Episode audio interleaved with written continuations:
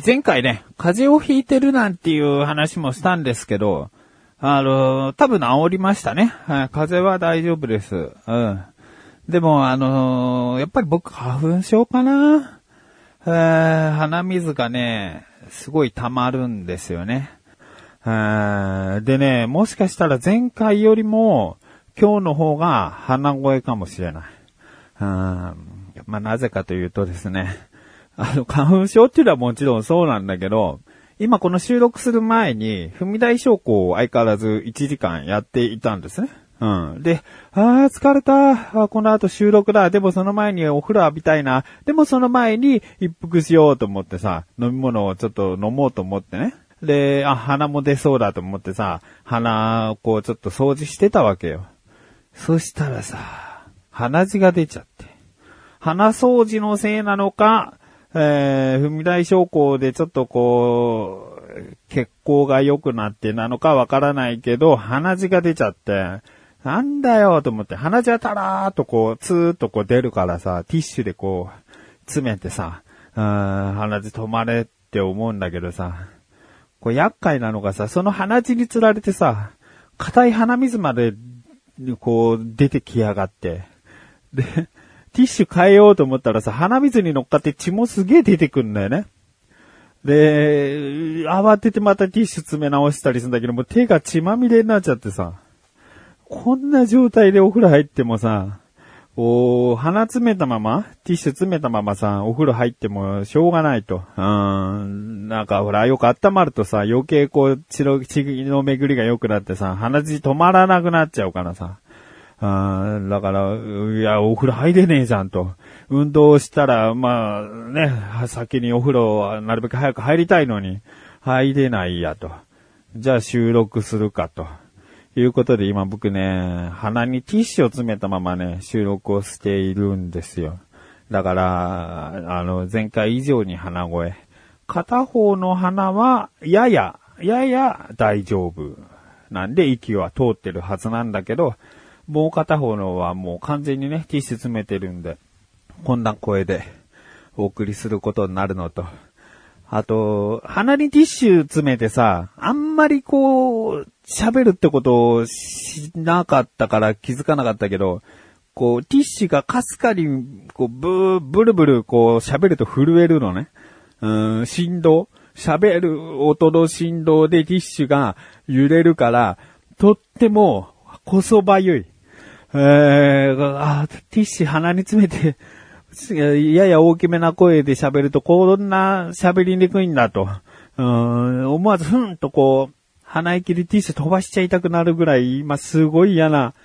変な感触ですね。うんでも、しっかりお届けしていきたいなと思っている自分がお送りします。菊池のなだらか向上心。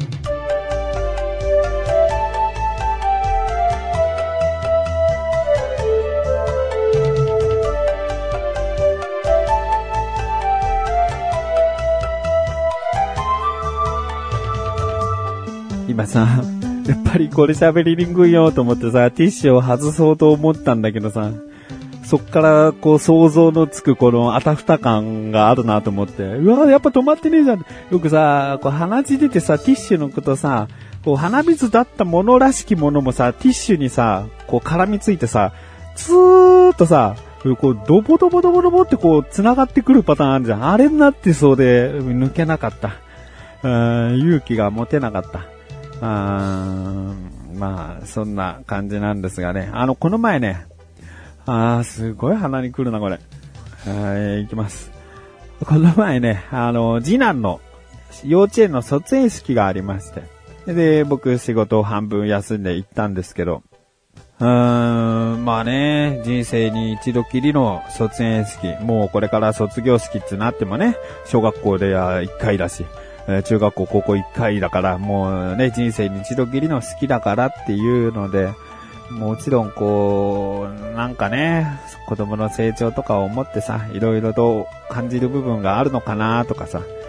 期待しながらと、あと、まあ、我が子の成長が見られるとか、そういうのがちょっとよくわからないんだけど、うーん、ね、家でも十分成長を感じてるし、幼稚園だからこそ、どう映るかっていうのがあんまりちょっとよくわからないけど、えーっとね、まあ、卒業式行ってきて、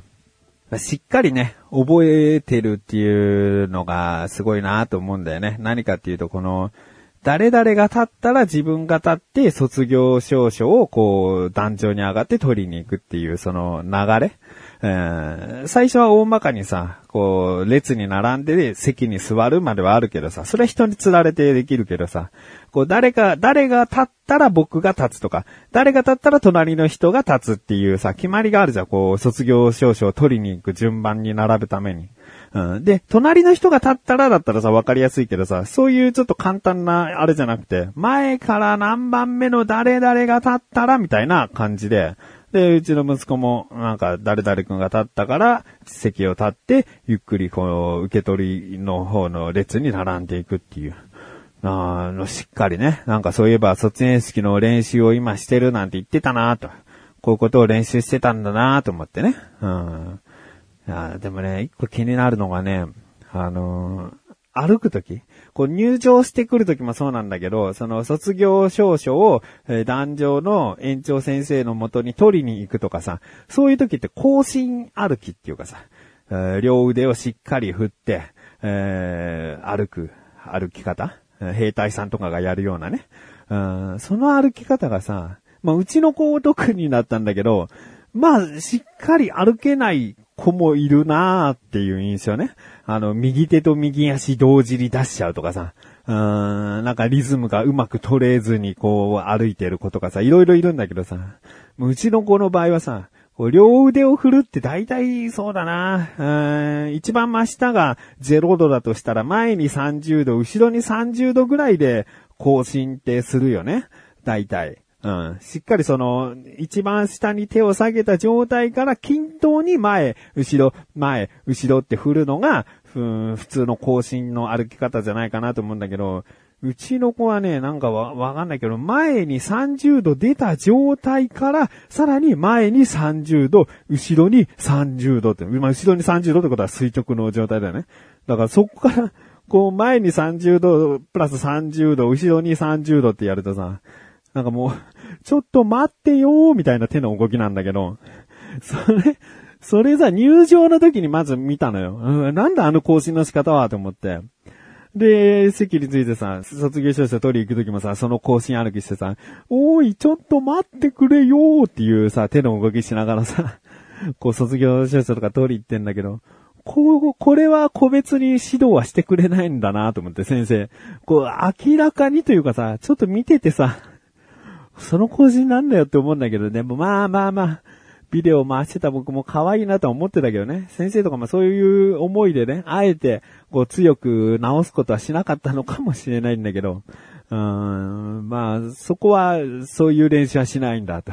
うん、なんか立ったり、こう、そういう移動の練習はするけど、その移動する時の、うん、歩き方の練習はそんなしなかったんだなと思って。うん、でもしっかりね、その可愛らしい、うん、まあさすがにね、高校生とかの体育祭とかでもさ、なんか更新何年生入場とかになった時にさ、あの、その、おい、ちょっと待ってくれよの手の動きで更新しない、ないとは思うけどね。うん、だからまあその微笑ましい思い出として、うん、ビデオにしっかり収めることができましたけど。うん。でね、あとね、まあ最初の方に言ったけど、やっぱ卒園式で感動したりするでしょ？テレビとか見ててもさ、うん、あんなに大きくなっちゃってとかさ、あんな抱っこが大好きだったあの子が立派になっちゃってってさ、涙流す人とかいるじゃん。で、そういうさ、テレビ番組とか、ドキュメンタリーとか、そういうの見るとさ、僕もさ、あのー、もらい泣きしたりするんだよね。あれ、いい、いい話だなとかさ、あお父さんこういう思いなんだろうな、お母さんこういう思いなんだろうなとかさ、なんかすごくこう、よく感動するテレビは僕涙しちゃう方なんだけどさ、我が子とか、自分の身に降りかかった時、自分が体験する時って、全然こう、類性を刺激されないんだよね。何なんだろうな。僕としたらさ、全然感動したいし、感動したいしっていうのもな、感動できなかったじゃねえかっていう不満になっちゃうけど、まあそういうことじゃないんだけど、全然こう、えー、スタンバイはできてる状態。ううん、感動しちゃうのかなワクワク、ドキドキみたいな気分ではいるんだけど、もうやっぱね、うちは神様働いてるんで、幼稚園のお迎えとか週の2日3日行ったりするんで、送り迎えとかね。だからこう、完全に、うん、普段の、うん、子供たちに寄り添ってあげられてないかといえばそうじゃなく、日々成長が、えー身近に感じられていたりもするんで、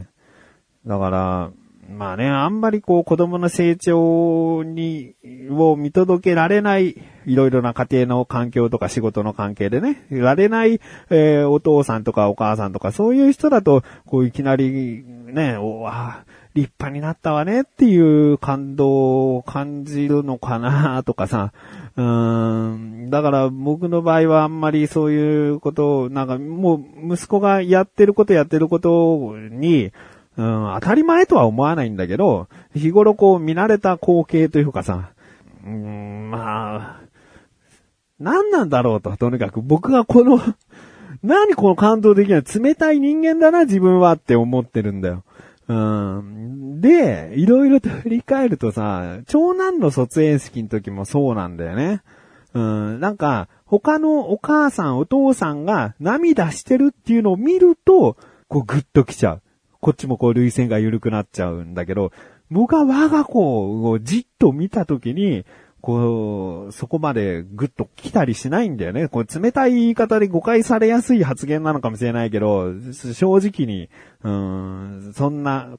まあ体の反応だからそれはしょうがないなと思ってるんだけど、だなんでだろうと、ちょっと自分にイライラするところあるんだよね。うん、人のことにはそんなさ、ボロボロ泣きやがって、自分の我が子はどうなんだよ、可愛くないのかよとかさ、うん、もっとしっかり子供見てやれよって思っちゃうんだよね。うん、で、何なのかなと思って僕はこの涙が流れないっていうのが。で、似たような経験でさ、僕野球好きなんだけど、その、野球場に行くと野球に集中できないのね。テレビとかで見ると、すごく試合に没頭できるんだけど、あの、生で見に行くと、いろんな情報が勝手に入ってくるじゃん。売り子さんとか隣で応援している人の声の大きさとかさ、子供が走っているところとかさ、うーん、なんか食べ物であれが売ってたなとかさ、なんかすごいいろんな、こう、情報が入ってきてさ、試合に集中できないんだよね。だからそれに近いのかな。子供の卒園好きなんだからさ、子供に集中すりゃいいのにさ、なんかあの子すごいやたらこう元気だなとかさ、うん、あのお父さんすごい感動してるなとかさ、うん、あ、先生もなんか、あの、いろいろ思うところあるんだな。だから今こうして、涙ボロボロ出てるんだ。とか、まあ、いろんな情報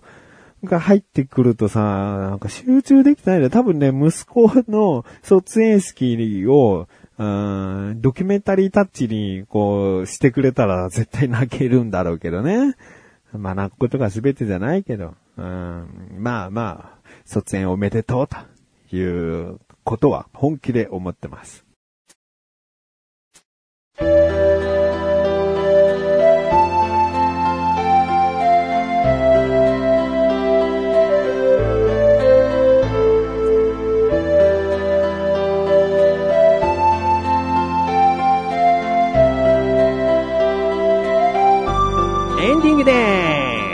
もうね、意を決してね、抜いてみたティッシュ。大丈夫だった。あの、ドバドバドバドバってこう、すごい鼻水ごと鼻血が連れてかれる光景はなかった。えーどうやら鼻血が止まったようだ。